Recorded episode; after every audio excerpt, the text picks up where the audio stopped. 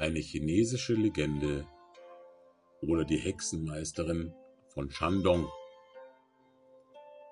Vor vielen Jahrhunderten, als noch der große Kaiser Qin Huangdi, der erste erhabene Gottkaiser von Qin, in der großen Stadt Qian über sein riesiges Reich herrschte, war die Region Shandong bereits weithin bekannt. Die heiligen Berge auf der Shandong-Halbinsel die als jene Orte galten, an denen man dem Himmel und den Göttern am nächsten sein konnte, wurden oft auch vom Kaiser besucht. Auf den Gipfeln ließ er Erdaltäre aufschütten und betete. Überliefert ist, dass der Kaiser auf dem Taishan das Feng-Opfer zu Ehren des Himmels und auf dem Liangfu das Shan-Ritual zu Ehren der Erde zelebrierte. Während des Abstieges vom letztgenannten Berg wurde der kaiserliche Reisezug von einem Sturm überrascht, und Qin Shiongdi sah sich gezwungen, unter einem Baum Schutz zu suchen. Der Sturm war jedoch kein normales Wetterereignis. Er wurde hervorgerufen von einer mächtigen und bösen Hexe, die in diesen Bergen schon seit vielen Jahren ihr Unwesen trieb. Ihr Name war Yao Shushi und sie hatte im Laufe ihres endlosen Lebens eine außerordentliche magische Macht erreicht. In dieser Sturmnacht suchte sie den Kaiser heim.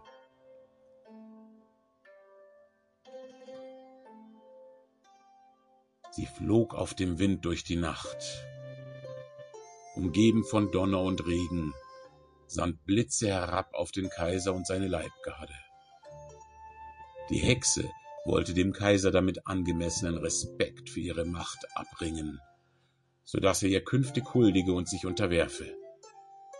Qin Shuangdi versammelte sich mit den mutigsten Wachen und erfahrensten Schamanen seiner Entourage unter einem großen Baum am Fuß des Berges, in dem ein alter, gütiger Geist, genannt Guai, wohnte. Von Yao Shushi geschleuderte Blitze zuckten hernieder und prallten vom unsichtbaren Schutze ab, den Guai um den Baum errichtet hatte. Die Schreie, Flüche und magischen Zaubersprüche der Hexe hallten zwischen den dunklen Bergen laut hin und her. Der Kaiser und seine Untergebenen waren von Angst erfüllt, doch der Geist Guai und die erfahrenen Schamanen des Qin hielten den stetigen Angriffen der Yao stand.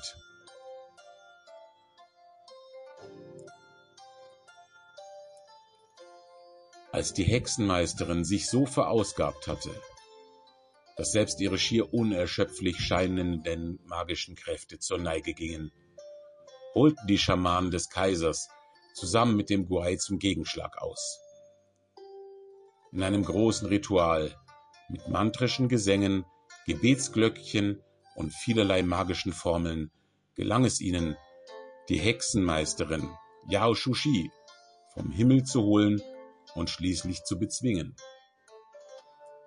Kaiser Qin Shuangdi befahl seinen Leuten den Tod der Hexe, da er Angst vor ihrer Macht und Bösartigkeit hatte. Dies war jedoch aufgrund ihrer großen Zaubermacht und der dadurch fast erlangten Unsterblichkeit nahezu unmöglich. In langen Ritualen und unter Verwendung von komplizierten Bannflüchen gelang es den Zauberinnen, des Kaisers Yao Shushi zu enthaupten. Um zu verhindern, dass ihre Zaubermacht je wieder genutzt werden konnte und damit auch eine befürchtete Wiederauferstehung riskiert würde, wurde der Kopf der Hexenmeisterin mit Hilfe von Zauberformeln in seine Bestandteile zerlegt. Die Knochen des Schädels wurden zu feinem weißen Pulver zermahlen das Blut getrocknet und zu Staub zerrieben, und ihre Seele gefroren und zerstoßen.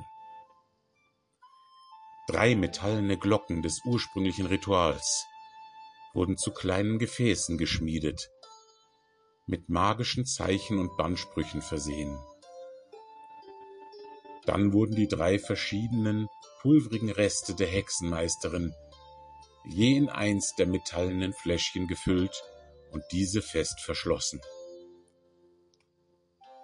damit niemand in Versuchung gerate, die Macht der Yao Shushi jemals wieder zu nutzen, sollten die drei kleinen Gefäße weit voneinander weggebracht werden. Drei kaiserliche Boten machten sich auf den jeweils weiten Weg. Ein Fläschchen wurde über die lange Seidenstraße bis nach Europa gebracht. Das zweite Gefäß wurde auf eine große, wenig besiedelte Insel vor dem chinesischen Festland gebracht.